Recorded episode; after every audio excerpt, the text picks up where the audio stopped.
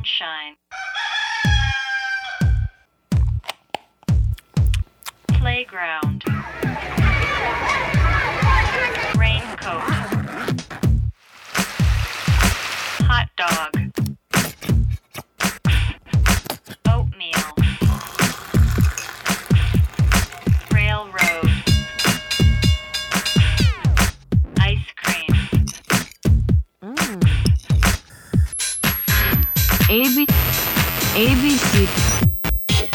Darian。大家好，这里是 ABC Darian 初学者电台，我是今天的主持人赵梦莎。我是周月，今天请到了两个行家里手，我们今天聊黑胶收藏。那我先介绍一下，呃，熊小莫，我要怎么说呢？摄影之神，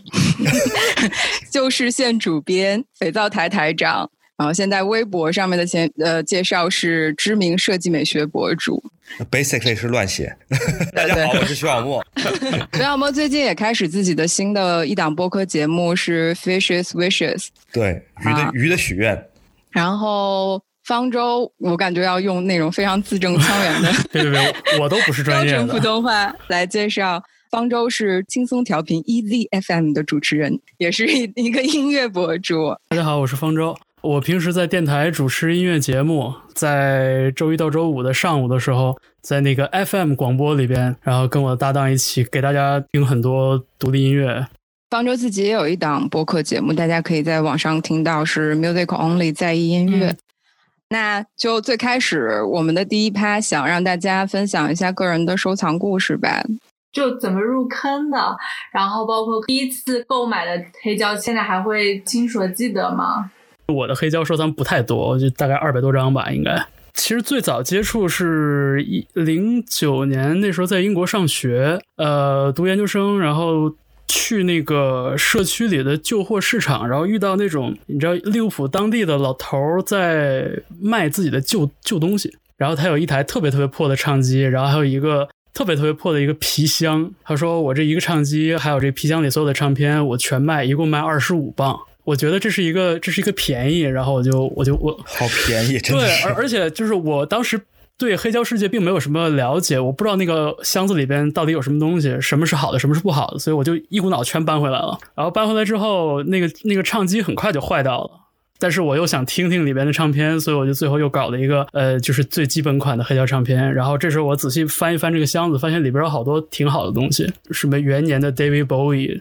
呃，Tears for Fears。Fleetwood Mac，还有什么 Cocktail Twins 之类的，刚刚说的这几张已经绝对把二十五磅给值回，来了。然后当然也有很多特别特别差的东西，就是完全莫名其妙的。但是不管怎么样，它是就让我捡让我捡到一个一个一个像福袋一样的东西。其实真正说开始说像平时买买 CD 一样去消费黑胶，就最近这几年的事吧，四五年的事。感觉就特别像黑胶它本身的那种，你可以去淘它的那种乐趣，因为一开始不知道里面有什么东西，但是从中有很多惊喜。呃，从另一个角度来说，就证明二零零九年到一零年那个时候，其实黑胶真的是处在一个非常低谷的一个年代。往回倒十年的话，其实还没有什么黑胶复兴这这一说。那个时候黑胶真的就跟垃圾一样，就是上面都长了很多霉斑的那种旧黑胶唱片，在英国就非常非常便宜。对，流水线倒了很多，当时是的就基本上全球所有的生产线全都倒了。是，所以我觉得有一个前提就是说，因为我本身那个时候听音乐听就已经很多了，我我不我不是在吹嘘啊，就是这个在我生活中的占的比例比较多，所以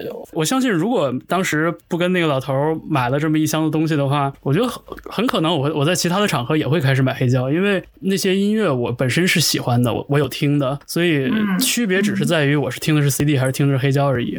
对对，而且我觉得可能就是你对黑胶的选择，它可能是一个循序渐进的过程吧。比如说一开始我们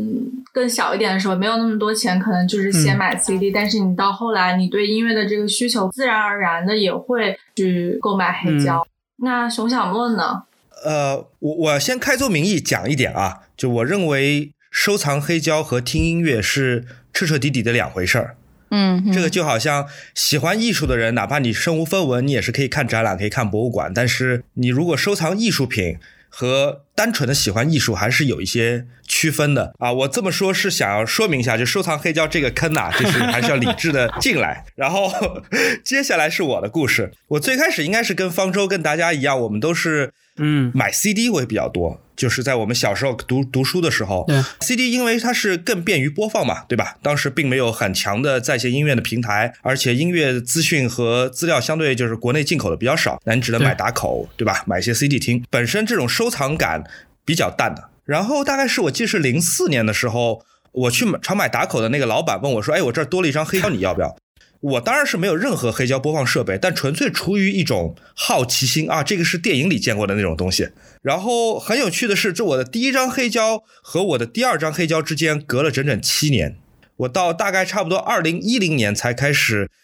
比较规模性的开始在买唱片了，因为我有一个朋友在南锣鼓巷开了一个咖啡馆，然后他店里装买了很多很多旧唱片来做装饰吧。特别巧的是，当中有一大批一九八零年代英国新浪潮的乐队，像 Culture Club、Depeche Mode、Tears for Fears。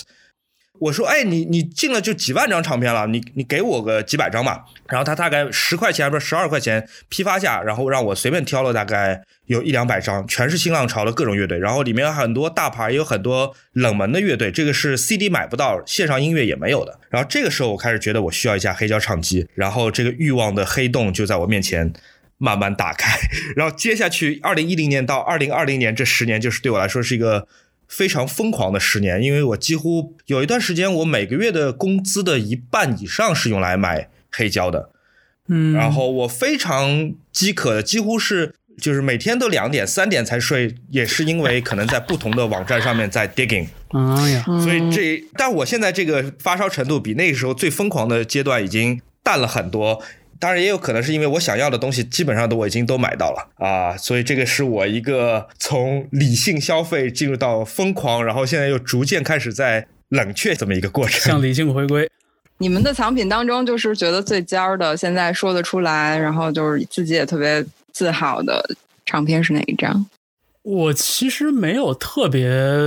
珍贵的那种唱片，呃，我自己会比较偏爱的有一张就是 Tears for Fears 八六年吧，就是那个 Songs from a Big Chair。哦，那张神作，对那张给十分那张专辑对，那，张专辑本身就极其的好听，而且太好了而且我当时买到的也是就是八几年元年的一张旧的黑胶，品相也很好。旧的很好看，呃，那张唱片给我一个很深刻的印象，就是它的音量特别大，嗯就那个电平很高。对，放出来的时候那个音量特别的高，就电瓶一高，你知道本身音乐里的很多细节就出来了，所以每次听那张专辑的时候，有一种就是直接被打了一杆鸡血的感觉，而且那张专辑的歌实在是太好了，那张专辑听的时候真的是头脑里在放烟花那种感觉。是啊，对，听众朋友们，如果那个你们方舟老师刚才这个分享，无论你有没有黑胶唱机，或者你只是在线上音乐平台听歌，非常推荐大家听 Songs from the Big Chair Tears for Fears 乐队的，真的太，棒了。跟有品位的人一起录播客，真是太开心了。小莫呢？呃，最尖儿我们以我们我们不用价格来判断吧，就是我我确实有一些非常非常贵的、非常非常天价的唱片，呃，有些是因为特别的，就是发行版数特别少，或者是因为有乐队成员签名。我说一张其实没有那么贵，但是我觉得挺有意思的一张唱片，是一个叫做 Durutti Corum 的英国乐队在一九八零年发行的他们的第一张专辑。有什么意思呢？它是一张封面没有任何图案的唱片，我我买的是它的首版，只有首版是我说的这个版本。它的封面和封底都是一张沙皮纸，就是非常粗糙的沙皮纸。这张唱片的设计的目的是来自于德波顿的一本哲学书，里面就讲到说，把这张唱片或者这本书把它插进架子里的时候，它会损坏它左边或者右边的唱片，它是一个排斥异己的一个存在。这个不仅仅是它有意思的地方，这张唱片只制作大概几百张吧，把这张唱片用胶水糊在一起的人是来自一个叫做 Joy Division 的乐队的四个人。当时他们和 Durutti Column 签在同一个唱片公司，叫 Factory Records。Joy Division 当时并不是特别有钱的一个乐队，然后 Factory Records 的老板就问他：“你们想不想打个零活？”然后 Joy Division 的乐队四个人，他们就是在一间工作室里面亲手把这张唱片粘出来的。我手上的这个版本就是 Joy Division 亲手粘出来的其中之一。这是一张我觉得特别喜欢的唱片，而且这一张也是一张非常棒的独一无二的音乐。很多朋友们现在挺喜欢听一些呃乐队，比方说落日落日飞车或什么的。如果你喜欢落日飞车，你一定要去听一下 Dorothy Colin。所以小莫老师现在这张唱片你是怎么储藏的呀？呃，我用非常厚的这个塑胶套把它完完全全包住，保证它不和别别的唱片发生碰撞，同时把那个盘给拿了出来放，盘单独放了一个硬纸套，这样的话，我想听的时候可以单独拿那个盘。行，避免左右的唱片惨遭毒手啊。对对，是的，是的。你们有没有想过，就是就是自己这个物欲最开始是怎么发生的？因为你们的时间其实也不是就先黑胶大规模回潮，就是它变成一个有点流行的。你们个人的经历，觉得是什么原因开始黑胶特别吸引你们？这样吧，我先讲。我们讲黑胶为什么回潮，不如我们先讲一下 CD 为什么退潮。CD 很容易买到，CD 有很多打口或者是盗版，而且 CD 在电脑光驱里也能放，在随身听、在音响里也能放，方便是个特别方便的东西。为什么 CD 退潮了？很简单，就是如果求方便或者不舍得花钱的人，有大量的免费的或者是随时随地在手机上听歌的方法，你可以什么东西都不收藏，仍然享受一整个六十年的流行音乐史。或者你想要花一点点钱，你想花一点点钱收藏你喜欢的音乐人和你喜欢的唱片，为什么不买一张十二寸的封面呢？相比你买一个十二厘米的封面，不如买个十二英寸的封面。同时，它带给你更大的物质的持有感啊。我们不做道德评判啊，我们不说这个占有欲这件事情是好还是坏，但对我来说，它明显就是带给我极大的快乐，但是又消耗我非常多的精力和钱的一件事儿。那为什么我自己会建立一个在很多人看来挺庞大的一个黑胶收藏？就是因为我有一种变态的这种成套的欲望。打比方说，我想把 Tears for Fears 的所有唱片，包括他们这乐队的两个成员单飞之后的唱片，全部买齐，这才叫是一个一个 collection。Koto Twins 就是我喜欢这个乐队，我把他们的所有的 promo 盘，promo 盘就是指不在市场上公开发售，只送给电台 DJ 的，比如说方舟老师这样的，现在也没有了。对，对工作用的盘，我把所有的当时他们发给世界各地的电台的那种电台盘、宣传盘全部买齐，就是我为的是凑齐一个全套的这种呃这种阵仗。如果你问我是不是每一张都都听过，我只能说，嗯，我可能每一张在不同的媒介上都听过。比如说一张 EP 它只有两首歌，我确实不太会把一张黑胶拿出来擦擦干净，拿出来放听二十分钟再放回去，那确实对我太麻烦。我还是个相对比较那个实用主义的人，但是这张盘我得拥有。一旦我整个整个系列当中少了一张，即便别人不知道，但我自己心里面会有这么一个坎儿，我知道说这是一个未完成的一个工程，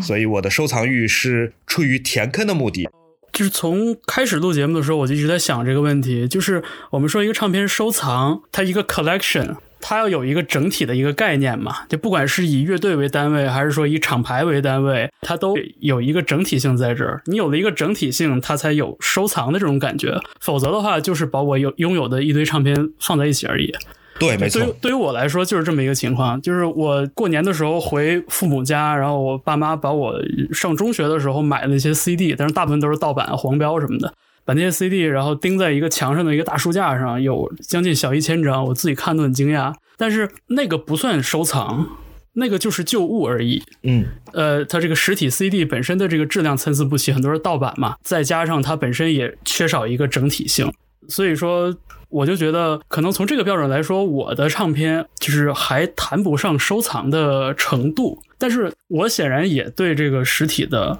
CD 和黑胶是有特别特别多好感的。听完小孟老师说完，我想了一下，我的这种对实体唱片的那个爱好，其实是从 CD 开始，CD 和磁带开始的。是的，往前数，就是我上初中的时候，那时候在老家，然后有卖打口碟、打口袋的唱片店，然后在那里边徜徉其中，然后同时我就觉得打口 CD，呃，盒儿打坏了。我把它换成一个干净的盒儿，然后我把里边的盘面擦干净，然后把它放到这个货架上。我觉得这是一个特别酷的事儿。打口磁带也一样，我那时候给那个音像店修打口磁带，修磁带，对对对，然后就是我我好遥远的 记忆真的就是拿的太多了，你你就很明显能感觉到那个优质的 CD 盒和劣质的 CD 盒拿在手里的感觉是不一样的。小孟老师，这你肯定懂。是，对对，就是那个严丝合缝扣上的时候，它是不是咔嗒一下子扣的特别干净？对，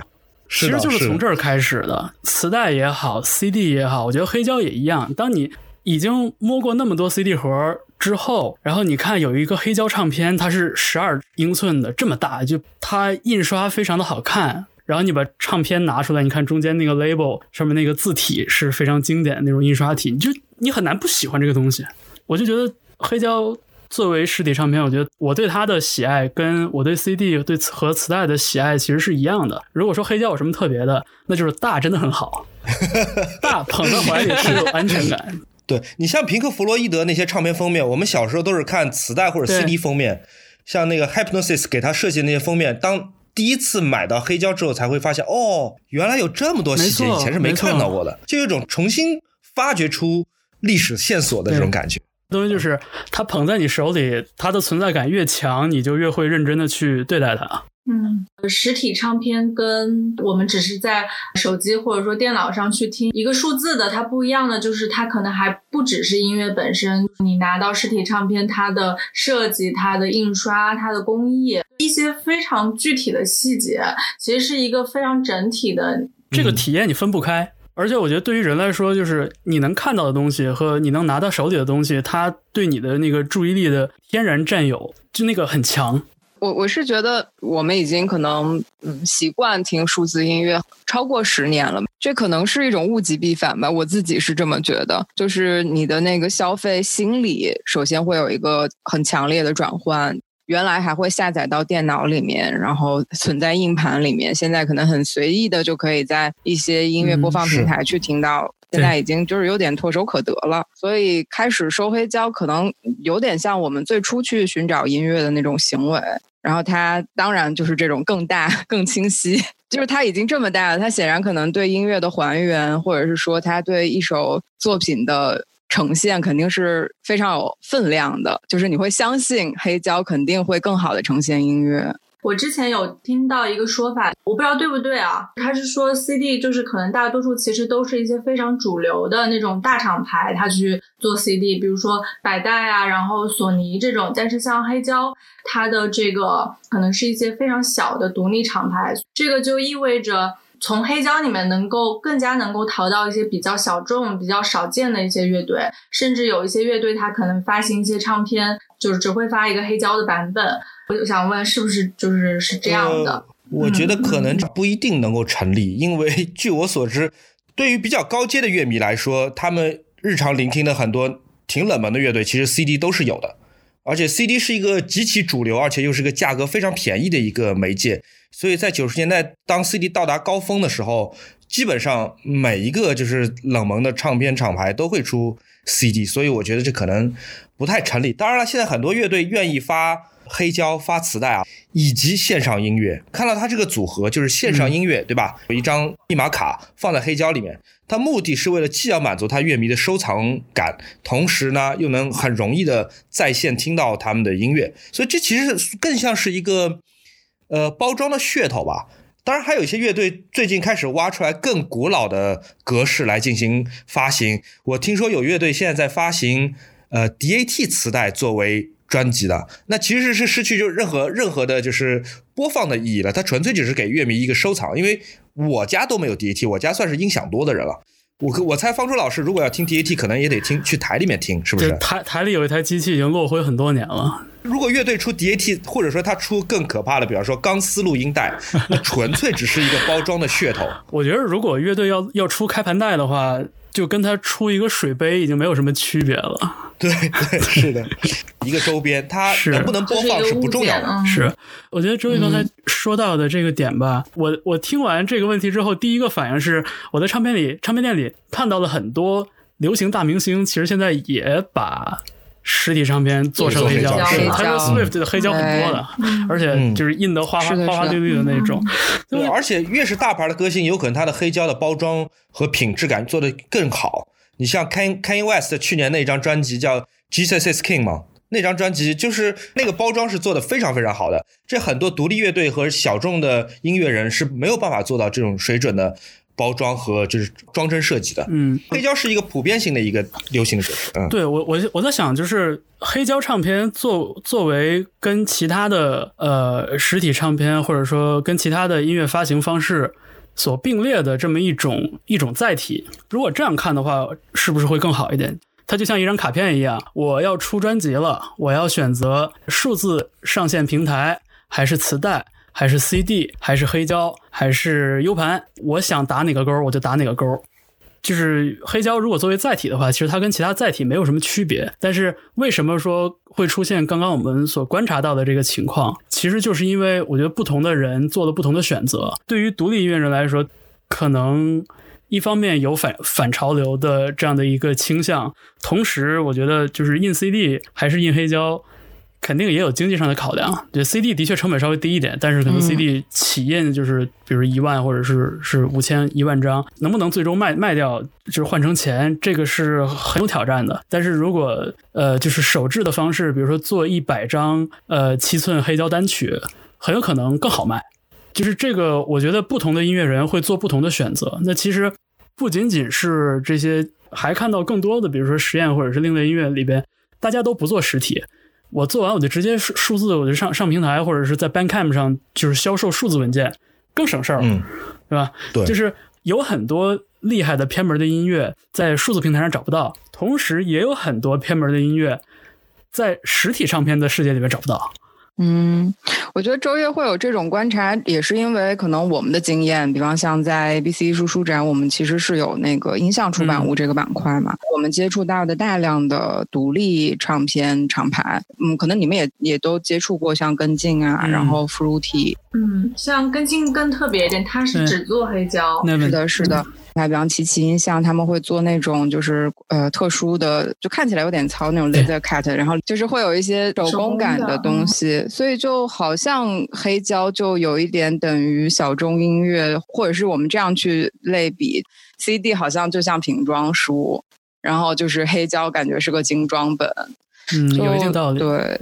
还是想接着问一些，嗯，因为黑胶现在听下来还是有一个很强烈的消费属性，所以，所以可能这个节目我们会给大家一些类似于像购物指南一样的东西，让你们两位介绍一下你们的就是购买经验，呃，比方 Discogs 这种，然后就是这个使用方法到底是一个什么样的，然后在。国外网购唱片方便吗？然后需要注意什么事情？Discog 我没用过，但我经常查那个查信息用，但是对对，但没没没有消费过。嗯，Discord 其实无论你是不是一个在上面花钱的人，Discord 都是一个非常棒的一个版本学的一个资料库。说它版本学是嗯在于，比方说我们说一张呃，打比方说一张特别流畅销的唱专辑吧，啊、比如说平克·弗洛伊德的《Dark Side of the Moon》月之暗面这张专辑，可能从他七四年发表到现在，可能有呃，我随便说啊，嗯。两千个版本，两千个版本，包括比如说磁带、黑胶、开盘带、MD、DCC、DAT，所有你想得到的载体，同时也包括了各个国家的版本，嗯。国家或地区啊，所以你会有一个非常庞杂的一个数据库。如果你在这个版本当中有倾向，比如说我只想收集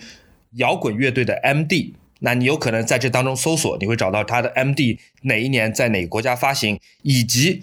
目前有哪些卖家在二手出售这张唱片。嗯或者说我只想收集呃中国版本的，比如说上海中唱、上海声像出的磁带对，那我要看这上面啊，中国原来在九四年曾经再版过这张磁带，这个是一个有中文解说的磁带。那你在上面可以容易找到很多资料，而且你也在每个资料底下能够找到有哪些卖家在卖这些呃，就是这个版本的唱片，同时你还会有一个价格的比较嘛。就 Discog 会把所有卖同一个版本的卖家按照价格呃升序排列，但并不见得说是越便宜越好，你可能还要参考它的品相，比如说成色，对吧？嗯同时，一个美国的卖二十美元的 CD 和一个在日本的卖家卖三十五美元的 CD，我一般会选择那个三十五美元的，因为加上邮费，可能日本更便宜，而也也是更快的。嗯如果你要使用 Discog，有一个入门条件，第一，你要会呃英语，你会至少你要会简单的英语的书写，因为你跟卖家做大量的书面的沟通，是需要以英语作为这个唯一的交流语言的。第二个是你要有一个 PayPal 的一个支付账号，嗯你有了 PayPal 和有了英文的书写能力，你查查版本或者说进行沟通的时候，很容易就开始你在 Discog 的第一个交易。我就是这么开始的。一开始的时候，我只是把嗯 Discord 当做一个沟通平台，因为我不不太信任这种人对人 C to C 的这种交易。我有一个朋友说，没事儿，你试试吧。啊，那是他六年前跟我说，他说你试试吧，买点东西。我现在每天会花一两个小时在这种上，呃，这是吞噬精力和金钱的怪物。所以朋友们，呃，我给你指路，但是那个风险自负 啊。这么听起来，我觉得在 Discogs 这个网站上消费其实还是有一定门槛的。对，对，有一点小的嗯门槛的、啊。最主要的是，你得知道你想要什么。就很多刚开始买黑胶的朋友们，往往不知道他想要什么。很多人问我同样的问题，我觉得我都是很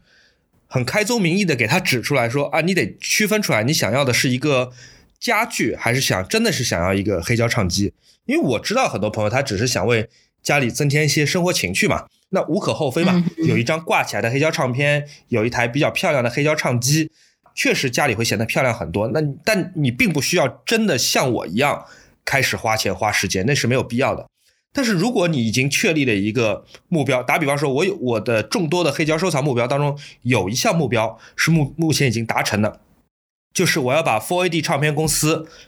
在它的创始人 Ivor Watt Russo 一九九八年把公司卖掉之前的所有唱片全部买齐，就从一九八零年到一九九八年所有的，而且每一张都必须是英国版的出版。那这个时候你就有非常具体的目标，就第一，你要你要知道这些唱片现在卖多少钱；第二，你要知道说啊，我只买英国版的，所以即便有更便宜的美国版，或者是有更新的再版再版的，比如说欧欧洲版，嗯绝对不买的，绝对不受这些诱惑。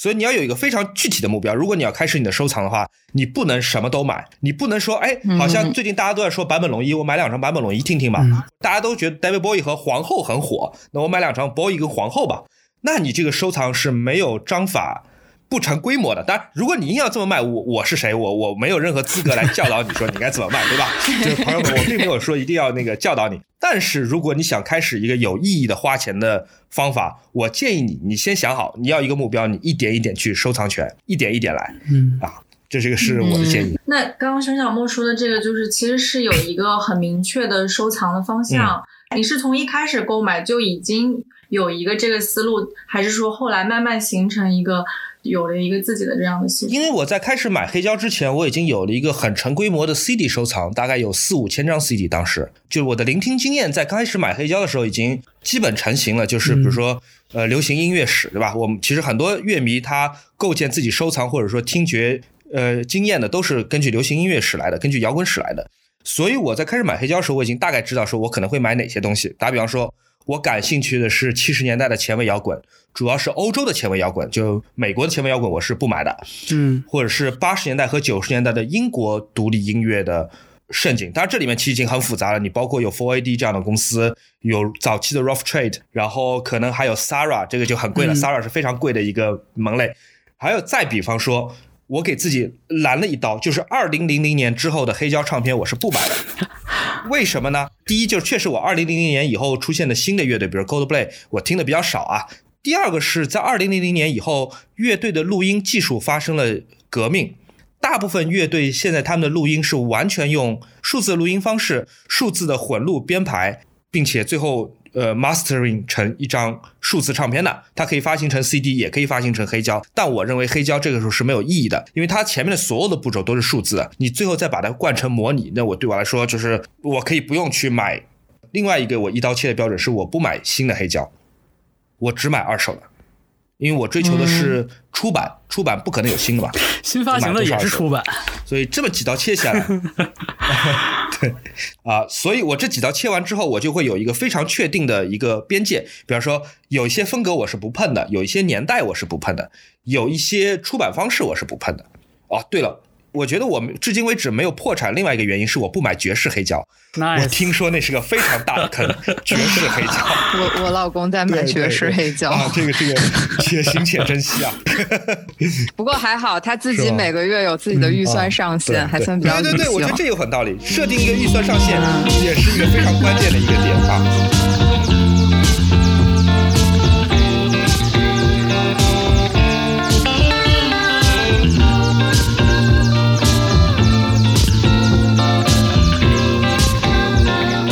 新买旧这个是不是大部分的黑胶收藏者都是很追求原版的，就是他这个收藏其实版本对他来说还是挺重要的一个事儿。我觉得这个就非常主观了。那个小莫老师没有破产，很重要的原因是因为自己的这个体系已经就是本身框架就就很好，就很有格局。其次是执行执行的很好。我听完小莫老师的分享之后，我觉得这不是初学者电台，这是这是进阶者电台。像我的话，我就会我就会随意很多，我非常随缘。嗯嗯，有一小部分的唱片是我就是盯着买的，比如说，呃，去年去年开始我很迷一个芝加哥的一个新的厂牌叫 International Anthem，呃，就是一个有一点有一点 political，但是还是很爵士的这么一个厂牌。我听了之后发现他们出的东西我都很喜欢，每一张都很喜欢。然后所以你现现在是按照厂牌买的是吗？这可能是我唯一的一个唯一的一个体系了，哦对、嗯对。但是这个厂牌因为它都是新出的嘛，所以就是我一般会在 Bandcamp 上去看它的那个官方发行。呃，如果能传出三张到四张黑胶的话，我就会在 Bandcamp 上直接下一单，然后等两个月，等他给我寄过来。对，但是这个已经是我买唱片的一个例外中的例外了。大部分时间呢，我还是就是随缘，一个是呃看唱片店，我会根据心情就买了，所以这是逛唱片店的快乐。呃，我我上 Discogs 或者上这种专业二手销售网站去消费的这个事情，我做的比较少。我大部分都依赖于，比如说去唱片店嗯去碰，就这是这是我的一些情形。所以就是我的那个唱片里边什么都有，呃，前提就是我听了足够喜欢，我又想拥有它。所以我觉得这个动机呢，就肯定会带人走一段弯路，你知道，就是。过了一段时间，过了六个月到八个月之后，你会突然发现，哎，我怎么买了这么多？我这什么 是？我我都买了什么东西？冲动消费对对，就是激情消费，属于。哎，我问一下方舟，北京现在还有什么你推荐的实体黑胶或者是唱片店吗？北京这边呃有一个读音唱片，但是他们东西基本都是新的。嗯，然后浮生呃浮呃浮生有一些现在搬家哦搬到靠近小西天。他的那个就是中国的摇滚乐那些那些实体唱片挺全的 CD 啊，然后我上次去了一趟，看了看他们的黑胶，发现他们有一些就是奇奇怪怪的这种二手的唱片，特别是你知道，就是二二零零零到二零一零年这个前后，其实那个时候很多很多乐队发作品是不发黑胶的嘛，但是有那么一小部分。新世纪头十年的黑胶唱片，在福生我还真的见到过一些。我上次买了一张那个 John Spencer Blues Explosion，哦，零三年那个专辑，竟然是个黑胶，还是挺少见的对，挺少见的。反正我就就也不贵，我就买了。再就是那个 Fruity 新 Shop，街口啊，Fruity Shop 这那家我去过，对哦 Fruity Shop 还还是挺好玩。一如既往的好。嗯嗯，新街口的蓝线现在还开着吗？富我刚刚就想说，它其实富雄好像只在线上卖了，它那个店很没有店了早就没了。哦对，我觉得北京一直会零星的蹦出来一些在卖那个二手唱片的，但不是特别的，总会有一种就是哎像淘就淘旧货的那种感觉，淘垃圾的那种感觉，就不太不太分类。我觉得，这还是迷人的地方。我觉得买唱片就这样。嗯，对对对但当然也会就时不常去，有时候刚好看你的那天的手气吧。嗯，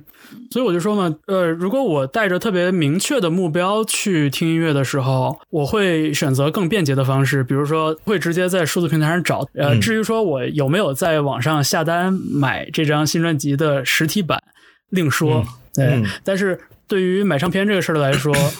主要还是依赖这种，就是唱片店里淘淘旧货，对对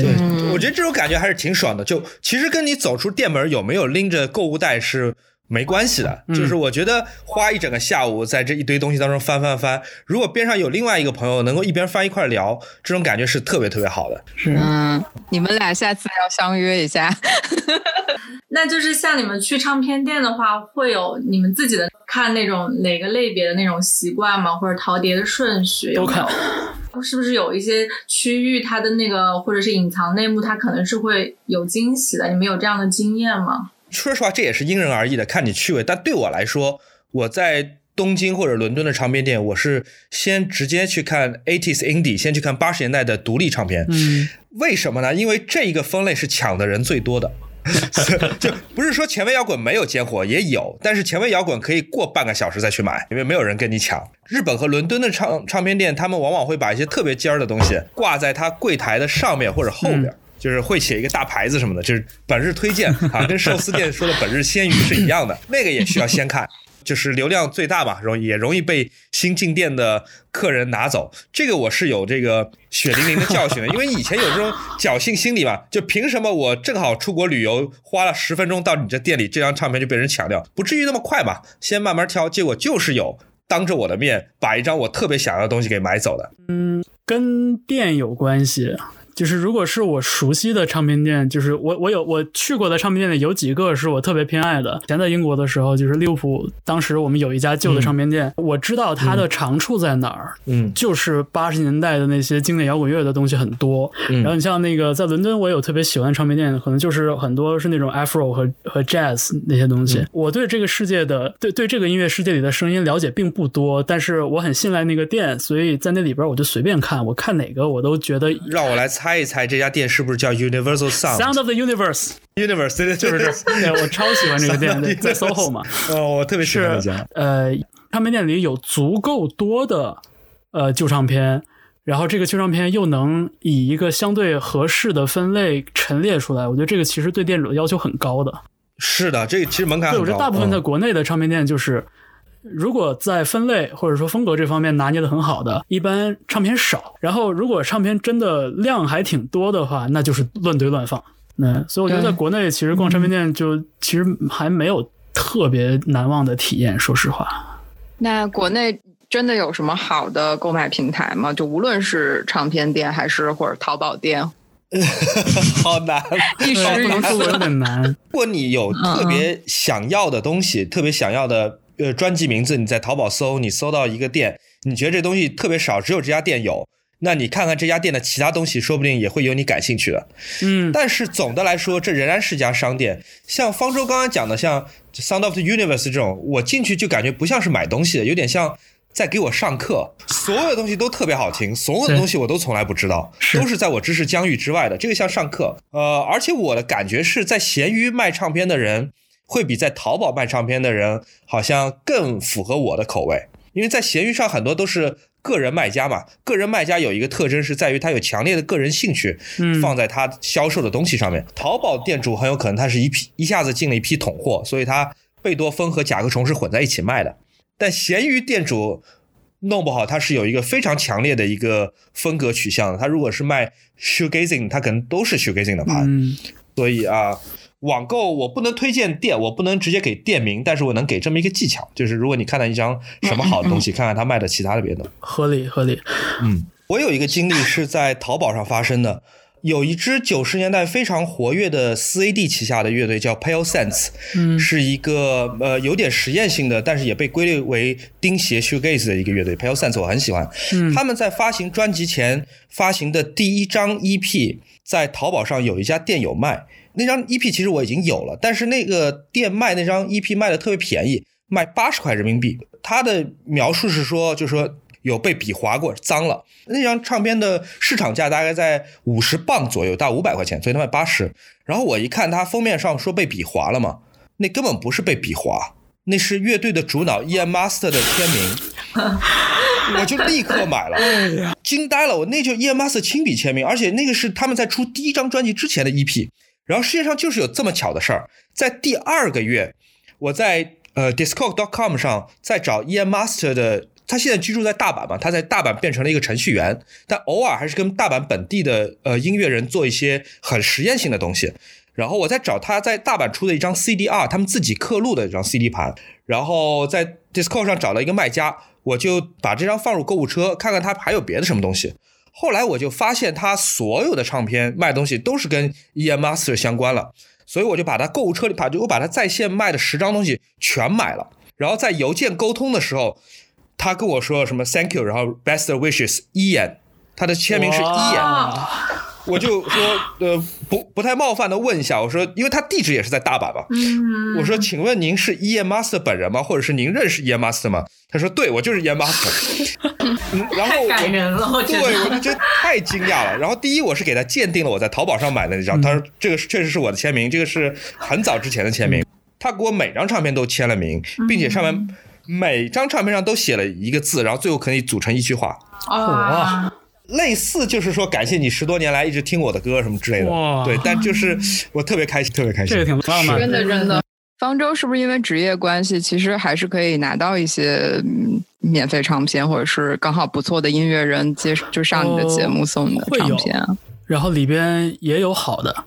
但是现在就是大家也不兴这个 promo CD 或者是 promo vinyl 这样的这样的载体了，大家都是发一个百度盘链接过来，就是哎听一下，发一个 wave 文件都已经算是对我们很大的尊重了。啊，对，有的时候那个比如乐队来做客，他会带一张实体唱片，就是送给主持人，就当做纪念品吧。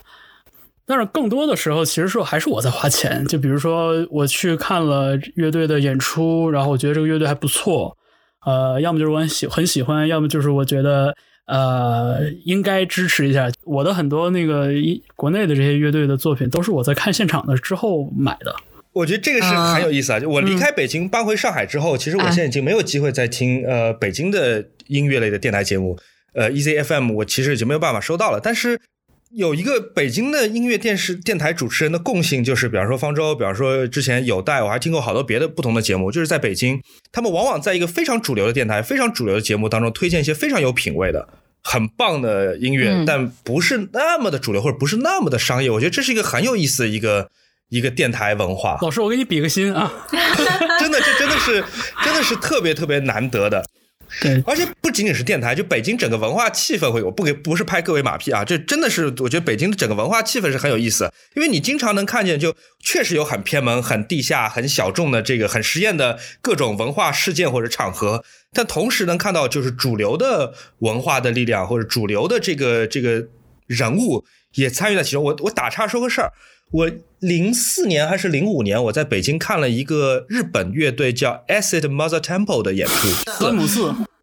对，如果各位听众不太熟悉的话，酸姆四我怎么形容酸姆四的音乐吗？就是装修噪音吧。对对对，就是泥石流般的这个装修噪音吧。迷幻然后噪音，我嗯我是完全是附庸风雅啊，我知道这个乐队很出名，然后我就跟朋友去看，然后看到一半实在是受不了了，我觉得这个风雅我实在是装不下去了，我就准备扭头就走了。结果我扭头走，我发现有人站在我后面，那是谁？我惊呆了，那是李宗盛，哦李宗盛。再打个岔吧，这个能剪进去不能剪进去都无所谓，我只只想分享。就是我之前看到一个新闻，特别特别雷，就是 Marilyn Manson 和他的乐队当时在拉斯维加斯有一个演唱会，出了一个事故，是鼓手在打鼓的时候把鼓槌给打断了，然后那鼓槌飞到下面去，碎片击伤了一个亚裔听众的眼角，幸亏眼睛没有受伤，然后急送到医院进行抢救。然后那个站在 Marilyn Manson 演唱会第一排，并且被鼓槌击中、击伤眼角的人叫苏有朋。我好像听过，我好像听过这个事非。常错位的一个故事。我内心的是陈奕迅，但是苏有朋赢了。陈奕迅去听麦当娜吧，岔回来了。查回来，查回来。就是呃，黑胶唱片其实跟电台 DJ 或者是 club 的 DJ 关系特大。方舟应该也会了解那那个历史吧？比方说，像有一些特特定的音乐风格，其实最初就是通过呃 DJ 或者是在 club 里放音乐，嗯让大家跳舞。然后就是好像这种呃黑胶唱片是引领了一个时代的那种流行音乐趋势。对，就是就是载体对音乐的声响有了一个反向的影响。最早的时候，我们就说这黑胶唱片的这个容量，它的篇它的容量决定了音乐的主主流的篇幅。我倒是也很希望能够过一个电影里的那种那种生活，就是什么。真的在直播间里面放黑胶唱片，然后有唱片公司起宣过来给我塞钱，就我我也想过这个生活，但是没有。对，就是当当我进入到广播行业工作的时候，呃，已经都数字化了，所以就是我的电台界的前辈他们会讲到，就是说，呃，零几年的时候，他们会每个人台里发一个小塑料筐，然后大家上节目之前都拎着小筐，像买菜一样到唱片柜，把自己想放的音乐都拿下来，然后装在筐里，拎个小筐去直播间。在直播的时候是放实体 CD 的，这个经历我都没有，我我我已经是在点鼠标了。但是话说回来，你像比如说我在我们台里的垃圾堆里去找这些旧的 CD 啊什么的，然后有的时候会看到那个 CD 的呃包装上会贴一个那个便利贴，是我的前辈们很认真的写这个专辑的每一首歌曲的前奏有多少秒。这个前奏有多少秒，哦对于公对于广播主持人来说就蛮重要的，因为理想状态下、完美状态下，就是你话要说到它前奏结束，呃，歌手开始唱歌的那一刻，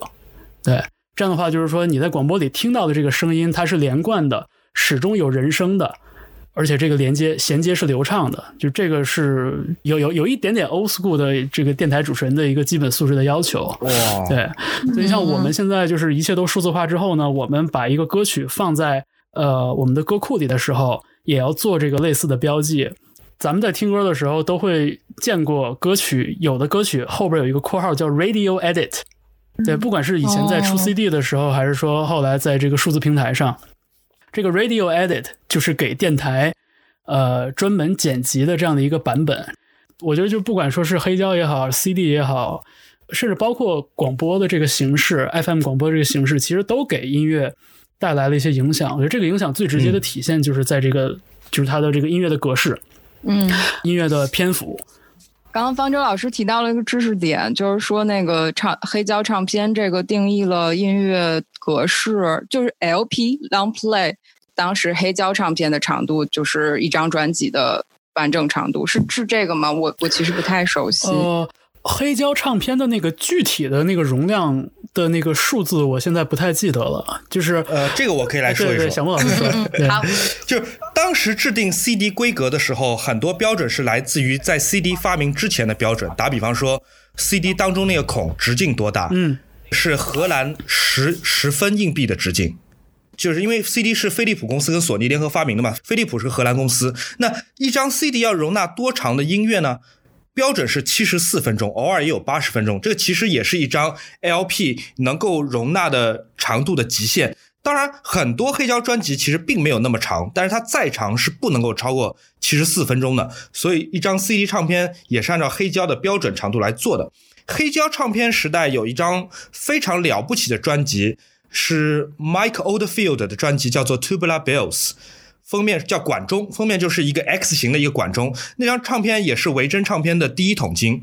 为什么把那张唱片单独拿出来说呢？因为这张唱片一共只有两首歌，每首歌大概是二十五分钟左右，就等于说黑胶两面嘛，A、B 两面，每一面一首歌。它为什么不能把两首歌连在一起呢？是因为黑胶这种载体的限制，它必须要翻面。哦，我我要感叹一下，这张专辑听上去是很反商业的，对不对？哇，一首歌二十五分钟，他在当年卖出了一千两百万张，朋友们，一千两百万张。我们来做个对比吧，就是全盛时代的宇多田光，宇多田光第一张专辑就是就全亚洲大热，日本国民恨不得就是快人手一张，卖了八百万张。所以你可以想象，在七二年，一张非常实验的专辑居然可以卖一千两百万张，这个就是黑胶时代能够决定这个载体。当然很有意思的是，这张管中 Tubular，bell 后面被再版了无数次，它还是保持原来这个格式，就是两首歌。每首二十五分钟，并没有因为 CD 发明了，所以把它连在一起，它还是跟原来是一模一样的。最早的时候说那个七寸的单曲唱片，如果按四十五转刻的话，应该是那个歌最长是这个四分半吧，还是四分多少？所以就是你看最最早的就五几年、六几年的那些单曲，你听它那个长度其实都很短。嗯，的确，我觉得大家对这个时长的印象，如果大家以前啊自己刻过那个光盘的话，肯定会知道七十四分钟这个限制。对对对，对，包括那个磁带也分 A、B 面嘛，所以你像呃，当年很多磁带在出版的时候，它要就是分成把连续的多少首歌分成 A、B 面，但是呃曲目大体相等的两半儿，它的时长并不一定相等，所以那个磁带上经常会出现一句话，就是这个磁带的某一面的空白时长要比另外一面长。是为了保证这个专辑呃这个磁带专辑歌曲的完整性，是请您谅解。就很多打口袋上都会印着这这这行字。嗯，数字平台出来之后，时长不是问题了。尤其数字平台上这个状况的出现，其实才改变了以前这么多年里边各种实体唱片给音乐刻下的这个模板。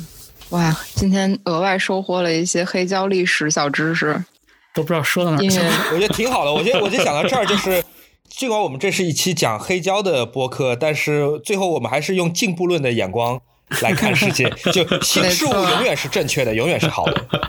永远带来变化就是对的。对，我觉得很重要的一个原因就是，就是黑胶唱片它也只是载体之一。嗯，那这，那那到底是什么东西附加在了黑胶这个载体上，让黑胶这个载体变得特别？我觉得一方面是像有我和小莫老师这样的，就是恋物癖，就是真的就是喜欢把东西捧在自己的手心。嗯然后除此之外，其实也有一些特定的音乐场景是跟黑胶相关的，比如说舞曲，比如说一些另类音乐，对吧？其实包括像现在很多出现在 ABC 书展上的这些独立厂牌，像七旗音像那么愿意做磁带，就他们的这个行，嗯他们的这个呃 DIY 的这个行为，其实就和磁带这个载体绑定在一起了。那再过二十年，我们说，呃，二零一零年代的，比如说广州的独立音乐的时候，我们就很天然的会想到磁带这个载体。我觉得黑胶在过去的历史里边肯定也扮演了这个角色，尽管说我没有特别严谨的考证过这个事儿。嗯，感觉好像已经聊到，已经就是什么拔升完了，感觉要 要结束了。我们来点就是硬的呗，就是黑胶小小课堂知识点的这种。刚刚小莫也说到，就是在 Discog 会有看到一些卖家打标签，说比方像近新、Near Mint 这种，啊、嗯，对对嗯全色的标签，你们可以来科普一下吗？比方 M 是什么，NM 是什么？具体的标准我不太记得啊。M 就是指 mint，就 M 一般就是指全新，没有拆过。NM 就是 near mint，就是接近全新，就是它已经被开封过了，但除此之外，看上去跟新的是没有任何区别。VG 就是 very good，嗯 G 就是 good。一般来说，VG 我就不会买了，就嗯 VG 加 OK，VG 加我说不定还会买。VG 听上去虽然叫 very good，但是等你拿到唱片，你知道并不会 good 到哪里去的。所以一般我建议大家，如果要买的话，如果你是对成色比较有追求，买 VG 加或者 NM。呃，除非就是这张确实很难找，确实你很想要的东西，比方说到 G，比如说 good，G 是 good，对吧？G 基本就完全不能买了，G 要么就是封面都已经裂开来了，或者说盘面有非常明显的刮痕了，这个是大概一个成色的分别。所以我的简单的推荐是推荐大家买 VG 以上的。对，我觉得这个这个基本上就是捧在手里的话会非常明确，但是如果在网络上交易的时候，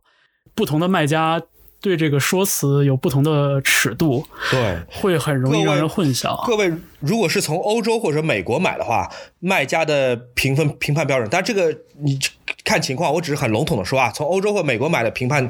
标准，你按照卖家的描述再减个半格。就他说如果 VG 加的话，它就是 VG；他说 VG 减的话，它只是 G。但日本卖家是另外一回事情，日本卖家非常非常的就是谦逊。当他说 VG 加的时候，这往往是 N Mint 接近全新。当他如果说这个东西是呃 VG 减的话，它很有可能就是 VG 加。日本卖家寄过来邮费更便宜，速度更快，所以我一般我同样的价钱，我一定是会选日本卖家的东西。是，之前在日本看唱片店里，反正就是凡是像点样的日本唱片店、中古唱片店，他们对唱片的保养和分类，包括那个唱片上夹的那个纸签儿上的这个介绍，对对品相的估算，我觉得都是相当相当严谨的。是的，对，呃，对于就是初入门的这种黑黑胶收藏的爱好者，你们会有一些什么样的指南？比如说，就是可能设备上的，嗯、刚开始我大概可能需要投入多少的预算，然后包括最基础的需要买哪些东西。当然丰俭由人了，就是你可能像一开始你想直接进到这个高阶或者中阶也 OK。呃，我的一个非常诚恳的建议是，大家千万不要买那些初创企业或初创品牌制造的，看起来非常 fancy 的那种 Kickstarter 上的那种奇形怪状的、具有未来感的黑胶唱机，不要买那种，或者是整个黑胶是垂直起来播放的，看上去发到微博恨不得有一百个人会转的那种美图，那种都不要买。如果你要买一台入门级的唱机的话，老老实实的买那些传统的日本厂商的，嗯，比方说索尼，比方说安桥，他们就是一分价钱一分货，就你买的便宜的呢，就是稍微差一点，买的贵的呢稍微好一点，但至少不会有坑。呃，我个人常常推荐给朋友们的是索尼的一台黑色的黑胶唱机，叫 HX 五百，好像啊，哦，呃，那台好像是几千块钱。如果你要再外另外购买唱头放大器，嗯这样直接再接到那个功放或者接到有源音箱都可以听了。呃，加起来可能四千块钱左右吧。再贵的话，嗯，可能在各大发烧论坛或者说是这个这个微博上面都会有讨论。那我这边就不再多说了。但入门级的我会推荐索尼这个，然后还有一些新的潮流啊、我我不太了解啊，就是买那个松下 Technics 的那种 DJ 唱机放在家里。呃，没事再搓两把。因为考虑到像我们刚才说的，就很多朋友们买黑胶唱机，其实它的根源性的需求是为家里添置一件有情调的家具，嗯所以我觉得也未尝不可。即便你没有任何的 DJ 基基础，即便你不会搓盘，你买一个这个松下的这个唱机放家里面。就也能播放，对吧？也能当正常的唱机播放，呃，看着也挺唬人的。而且这个机器平平时这个机其实也不差，也不贵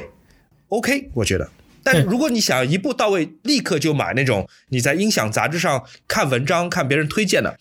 我建议缓一缓，就是你不要第一步就直接上一个你从来没有听说过，但是被人吹得神乎其神的东西，对特别容易花冤枉钱。嗯，我觉得需要能驾驭自己的东西，是的，就是你说你是弹吉他也好，还是说像买唱机也好，就是你得能驾驭这个物件本身。比如说，对于不会弹吉他的人来说，你直接给他一把三万块钱的吉他，他是根本领会不到它好在哪儿的。但是你要给他一个两千块钱的吉他，他弹半年的时间，他就知道这个琴的局限性在哪儿。这时候你就可以换八千块钱的吉他了。唱机也是一样的道理，而且就之所以要倾向于选择这些经典品牌、经典型号的一个重要的意义在于，就是如果一个产品它的型号经过了时间的论证，经过了大家使用的这个反馈，经住了时间的考验，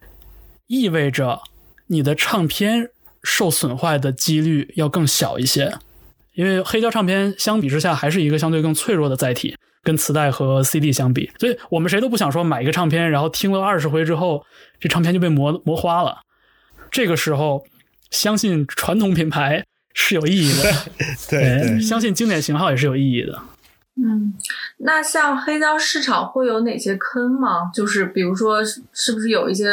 呃炒货呀，或者是攀比的这种行为？攀比不就是在骂我吗？始作俑者，黑胶圈攀比的始作俑者。我觉得像鞋一样来炒的还是比较少，也没有形成自己的社群。说实话，我有时候觉得挺孤独的，就我买了张特别牛逼的盘，我想炫耀，我都不知道跟谁炫耀的那种感觉。呃，所以可能不存在大家刚才说的担心的这种炒货的这种情况。其实我刚刚突然想到，之前那个落日飞车好像他们前面一两张黑胶在闲鱼啊什么还买的卖的挺贵的对，。国内其实反倒这些唱片二级市场这个差异还挺大的。反正呃，我是觉得吧，这些人其实炒的还是乐队，炒的不是黑胶。像那个今年春天，就是那个动物园钉子户，他们把自己的第一张专辑做了黑胶再版，然后当时就在呃微博上就是出现了这种有人恶意抢货的这个情况，然后动物园钉子户乐队说我们出于一些原因。跟印厂沟通的一些一些原因，我们最后决定说再加印个什么几百张、一百张还是二百张的样子。然后这个事儿还引发了很多抢到第一批货的人的不满，说你原定三百张，现在五百张，那你让我这前三百张编号的人怎么想？就对于我来说，我就觉得这事儿完全没有意义。就是说白了，就是过了这一波之后，过十年，动物园钉子户的第一张专辑，第一张专辑的黑胶再版还能不能炒成这个样子？我相信，就是在黑胶世界里边，还能十年之后还能叫上价的，一定它本身也会是好的专辑。哪怕不是好的专辑，它也是在黑胶作为一个印刷品这个层面上来说有出色表现的这样的唱片。对，所以我就觉得像落日飞车也好，动物园钉子户也好，其实还是一些小部分有点类似于粉圈行为了。我觉得，我觉得是一个 cult，对，这是一个，其这是一个实它。炒的还不是黑胶本身。如果说我有什么资格说能给想买黑胶的人一些建议的话，我觉得我是不够格的。但是如果你让我说的话，我觉得就是就是买你最喜欢的专辑，甚至是把黑胶唱片当成你最喜欢的乐队的纪念品来买，就它是一个 souvenir 就可以了。重要的是你得你够喜欢这个乐队，对吧？所以你拥有了之后，你就很快乐。对我就我就是一直是秉着这样的一个一个一个哲学，我我也是这么觉得。不仅是买唱片啊，就如果你真的觉得买鞋、买衣服、嗯，买零食能让你高兴，你也别管说一定要抢什么头版，除非你真的有收藏的这种野心。如果你只是一个觉得我只是个普通的乐迷，我只是觉得单纯的就是收集这些东西让我开心，就是我其实我刚刚讲的所有的意见你都可以忽略掉。不过其实唱片现在还是就是所谓的收藏价值，对他，你说一张唱片，像平克·弗洛伊德的第一张专辑的日本版的第一版，对我来说已经是天价了，我到现在都还没有拥有啊、我我一直想要拥有那张唱片，如果要买的话，可能是两万欧左右，哦两万欧。十几万人民币，嗯但是你说这个真的算是贵吗？就打比方，如果这个东西对我来说是像生命一样重要，十几万好像我跳一跳我也能买得下来，对不对？咬咬牙还是要比车要比什么劳力士要便宜很多的，所以它价格绝对值。这种平克·弗洛伊德日本版第一张专辑第一版，这已经像是黑胶收藏世界的皇冠上的明珠这样的东西了。可能黑胶的这个圈子收藏圈儿，我觉得整个那圈子可能还是小一些。我觉得它流通性还是不高的。对，嗯嗯嗯嗯，就是当一个收藏品能够很快速的用钱买到，并且再变成钱，那它才具有流通性。我再举个比方吧，如果我收藏了 ECM 的全套的黑胶的唱片，对于某些乐迷来说是件很了不起的事情，是个很可观的收藏。但是如果我现在想把它变成钱，那是很难的。第一，我找不到有人来接，盘有；价无市。第二，很多对有钱的人可能不知道，不一定知道什么是 ECM。没错，对，这就是这样一个通矛盾的一个状态。之前看到我我买过那个 Chinese Football 的第一张专辑的，呃，后来出的那个黑胶的版本。然后有一次在唱片店里看，发现那张专辑贴价签贴了六百八十块钱，挺我还挺高兴的。我但是其实仔细想想，这这事儿就是典型的有价无市。你说它是限量版，对，但是人家也的确印了好几百张。嗯，再一个就是消费 Chinese Football 这个乐迷的群体人数，其实整体来说还是小，无论如何还是小的。你是国足也好，你是网文也好，你在圈内的口碑再好，那个黑胶上的价格贴的再高，离开这个圈子就没有人知道你了。所以就还是圈地自萌呗。刚刚还想到一个，就是什么日版、美版，哪一种更可靠、更值得、更有收藏价值？有这种讲究吗？呃，这个是个非常复杂的问题，不是所有的唱片都有发行日本版。日本版唱片从一九八九年之后就不再发行了，所以当如果你喜欢的是像 Radiohead 这样的乐队，你买不到它的日本版的黑胶，因为从来没有发行过。这个时候你就要决定你是要买美国版还是要买英国版。可能简单的逻辑是这个乐队是一个英国乐队，所以我要收藏它的英国版，就好像我的 Four AD 的唱片我要买英国版，对，这是比较容易呃理解的一个概念。但是还有可能，比方说存在这样的一个情况，就是英国版的全都是通常版，但是美国版曾经出过一个双 LP 的限量盒装，那这个时候你买哪一个？这个时候你就要做选择了。我我不觉得有什么答案是一定正确的。呃，我不太知道这个东西用钱来衡量是什么样的一个情况，可能我需要多上一下 Discord 这个网站去看一下。用钱衡量也是一个很好的标准。打比方说，呃，七十年代 Crawt Rock 那些德国前卫摇滚乐队，即便有出日本版，德国版的价格是远远高于日本版的。对我，我不说中古唱片啊，我我就说我观察到的一些，就是在因为因为我是 Bandcamp 的重度用户，就我在 Bandcamp 上关注的这些新唱片或者是独立厂牌这些新发行的作品，大家会做唱片的限量版，然后这个限量版体现在哪儿呢？比如说，呃，盘面的颜色，就是这是最常见的一种现在做黑黑胶新黑胶唱片的一个一个一个营销套路，也是因为这些独立唱片厂牌他们都是小本生意，他们很难受一下就做那么多张，所以我就做一百张卖一百张，然后呢，我巧立名目，我说这是限量版，对吧？我第一批、第二批有区别，还是这个问题，就是对于这个乐队或者这个厂牌的忠实粉丝来说，这个非常有价值，但是对于不知道这个厂牌的人来说，它没有价值。就是这是新唱片世界里的一个一个情况。那同时，我就在想，就是说咱们咱们这个年龄的人，小的时候喜欢日本唱片是因为啥？首先，日版唱片里边、日版专辑里边有加歌，嗯，这是没有人能拒绝的。你在别地儿买十二首歌，我这张专辑十三首歌，赢了。然后其次就是日版的那个 CD 装帧的确很漂亮，就它的印刷质量、它的盒和盘面的质量都特别好。然后它一般会有一个侧封，然后这个 CD 内页里边还会加一个特别详细的日文解说，是请人来写这个乐队的 biography 或者写这个歌词的翻译等等。同样，我看不懂日文，但我觉得这很酷，因为他给这个专辑足够多的尊重，对吧？拿在手里沉甸甸的感觉特别好。我觉得这方面的这个日版唱片的长处，现在已经不再限定于日版唱片了。就比如说我前两天买的那个 King Crew 的新的今年那张新专辑，打开之后发现里边除了一张十二寸的黑胶以外，还有一张七寸的薄膜黑胶单曲。对，这我都不知道。我买的时候我就就是我就随便买的。然后，所以现在就是一些独立厂牌，他们在做新专辑的时候，他们会在黑胶唱片里加各种各样的料。所谓的限量版，我认为在现在对消费对唱片消费者的那个吸引力，其实它被分散了。嗯，我有看到，就现在很多独立乐队，就是好像现在很喜欢出彩胶，就是现在的一个潮流吧。我不知道你们对彩胶的看法。之前就是好像听说有一些发烧友他是会鄙视彩胶，有有这回事吗？我听说过，但是我没有太亲自比对过，因为我就觉得彩胶比一般唱片更像是一个纪念品，甚至是还有那种比彩胶更过分的，做什么异形唱片，就是长得张牙舞爪的，其实那那就是最靠近盘心的部分，就是两首歌的那个体量，就是一张七寸的体量。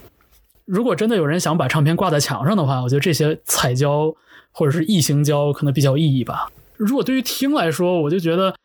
这经典的样子就是好的样子，经典的样子有什么不好的？嗯，当然这里面可能还有一个暗含一个非常基础的一个经济学原理了，就是如果它是有市场的，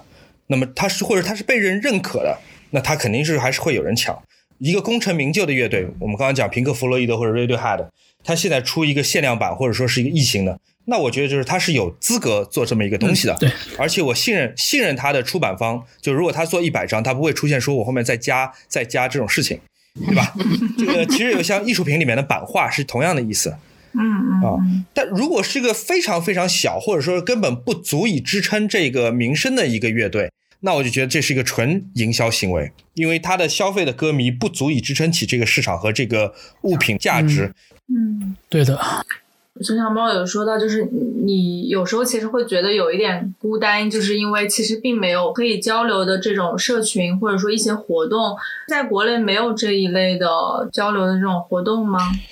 呃，我觉得乐迷是有单独的圈子，比方说豆豆瓣或者在网易云音乐，就是因为你在喜欢某一个艺人或者喜欢某一张专辑底下，你会在评论区或者是在别的地方会形成一个社群。但是乐迷圈和唱片收藏圈又是两回事儿，嗯所以好像确实很少有人能够呃在一起交流版本学这个这个东西。就这种像线下的实体，之前比较国际唱片店日，呃，黑胶的一些唱片店，他们会集中起来搞个周末的活动。我觉得这可能还是要跟跟唱片店文化有相关，不能说仅仅因为我靠我们一些呃网购的收藏家在一起就能形成这一个文化。同样是卖旧二手书的书店和卖二手唱片的唱片店，大家有注意到有什么不同的地方吗？就是这种文化的形成，他们都各自有一个圈层的文化，会有一个固定的一个客户群，都是社区性经营的。但是它当中有一个非常不同的区别是在于，比方说我我现在买了满屋子的唱片，我后面都是唱片。肯定会有很多人会问我说啊，如果你有一天你死了，你这些唱片怎么办？对我来说已经不是问题了。他他这些唱片会怎么办？他们会回到唱片店。嗯所有我后面的这些唱片，无论是被我家里人，比如说拍卖卖掉，或者说是扔掉，或者是怎么样，或者被别人捡走，总而言之，他们会通过各种渠道重新回到那些在北京、在上海、在伦敦、在东京的唱片店，然后又被下一批像我这样的人再买走，然后非常骄傲的在墙壁上垒成一排，分门别类的整理，然后等到他过世之后，这些唱片又回到唱片店。嗯这跟书店不同的地方是在于，书店和收藏书的人不见得能够形成一个循环的一个通路。但是，当我们这个社区里面是有唱片店的话，我社区的唱片店和我的收藏是形成循环的。我总有一天会回去，这就是生生不息，就是牛会变成狮子，狮子会变成尸体，尸体会变成草，草会变成牛，会这么一直循环的。哎听上去是一个很健康的生态啊。而且我很高兴的说，我现在建立了一个非常了不起的收藏，对吧？它有一天就会会散开，它会变成碎片，然后进入到不同的人的不同的收藏里面去，重新组成他们各自的收藏。这件事情就是就是生态，就是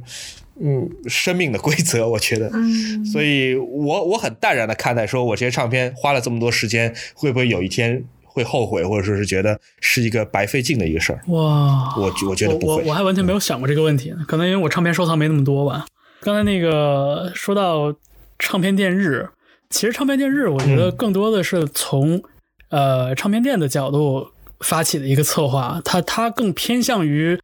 一是一个实体经济的一个策略，就它更多的其实是鼓励呃音乐爱好者去实体唱片店内进行消费。嗯所以你像那个就是给 Record Store Day 专门做的这些发行，一定是要在店里边才能买到的。所以就是为什么、嗯为什么今年的世界唱片店日，二零二零年的 World Record Store Day 就很惨淡呢？就他们推了一次时间，因为疫情就变得很尴尬。一旦没有了实体店铺和去实体店铺消费的人，唱片店日这个事儿就变得特别的空洞，就变得没有任何说服力了。就是你在网上买那个唱片店日的特别发行，就有悖于唱片店日的初衷了。对，嗯而且话说回来，唱片店日这些年里边也不是没有过就是非议，就是说在这个日子里边出了很多的，比如说彩胶、画胶，呃，特别的版本、特别浮夸的包装等等。你四月份唱片店日的时候逛店，你看它在那儿，说是限量什么全球三百张，其实你过了半年去，你看那还在那摆着呢，圣诞还在那对，然后还打折销售了。唱片电视，我觉得一开始是一个我觉得挺让人呃心动的一个想法，就是它其实支持的是社区唱片店，你要多去你的照顾你的社区唱片店的生意。但最近我变得也是对唱片电视越来越冷感。呃，一方面我是觉得特别的营销，另外一方面我也觉得就是我买的东西的价值感不够。我即便我第一时间预定了，我最后发现，就像方舟刚刚讲的，就过半年、过一年都还有。每一次节目有一个就是比较固定的一最后的一个环节一个问题吧，可以说是一个理由，就是可能推荐大家去体验黑胶，不管是去买，嗯、去听，然后或者是去收藏，有点像是黑胶对你们来说它意味着什么，或者它很重要的一点吧。我不能说我这句话一定是推荐啊，听了很多人可能会听着反而望而却步。为什么我会选择听黑胶或者一直在买黑胶？因为我觉得我想给生活带来一些有意思的小麻烦。嗯，黑胶是挺麻烦的，黑胶是个很麻烦的事儿，但是我觉得是个挺有意思的麻烦。嗯，方舟呢？你是推荐还是劝退啊？我觉得你应该是推荐。我我愿意推荐啊，我没有深陷那个坑，所以我特别愿意推荐，你知道吗？黑胶唱片对于我来说，它强制我投入了更多的精力、更完整的时间来听音乐。我其实不管听节目的朋友想不想买黑胶，我是觉得你把那个实体的唱片捧在手里，摸一摸、看一看、闻一闻，然后你把它放在唱机里边，开很大的音量，用身体去听一下那个音乐，你看看感觉怎么样？因为说实话，我们现在有太多的时候，我们以为自己在听音乐，其实我们并没有在认真听音乐。它可能是一个背景的声音，它可能是很糟糕的手机外放的那个音音质，它可能是一个非常非常小的音量，它可能背景里边都是地铁通勤的那个噪音。我们什么时候能专心致志的、连贯的、大声的听音乐？那个体验，你试试喜不喜欢？你要是喜欢，你想买什么都行。你要是觉着，哎，就那么回事儿，我我我没有觉得很很刺激，那就算了，那就随便吧。嗯，对，嗯，我觉得你们两个刚刚说的，就是我可以再 简单总结一下，我就觉得真的是有时候我们需要给自己的生活一些仪式感，呃，有的时候，对有的时候我们需要，仪式感我们需要给自己一些嗯压迫，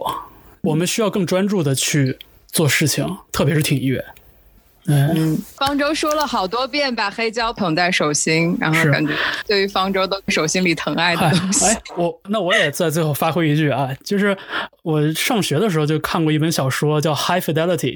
失恋排行榜，对啊，，高本。分呃，这个这个书里面有一个剧情特别好玩儿，就是主角是一个唱片店老板，然后他在家里边整理自己的唱片，然后他的这个店员手下打工小弟过来找他说说我们要晚出去喝一杯看个演出什么的，然后他这个小弟发现这个老板在整理唱片，然后他就问说你是怎么重新整理你的唱片？你是 alphabetical 还是 chronological？就你是按照字母排你的唱片，还是呃按照年份在排你的唱片？然后这个老板意味深长但又非常骄傲的对自己的小弟说：“biographical。”对 我是按照我自己人生的这个回忆和我自己生活的这些经验，跟音乐绑定在一起的那些时刻，我在按照这个来重新整理我的唱片收藏。然后小弟就是牛逼，然后就就走了。我就觉得这个 biographical 这个词给我留下了极其深刻的印象。我觉得可能可能我在 collection 这方面还没有那么大的一个格局，但是就是强行美化一下自己的这些东西算白欧白费狗吧。好，谢谢两位，超高兴，谢谢谢谢。谢谢，再见，再见各位，再见。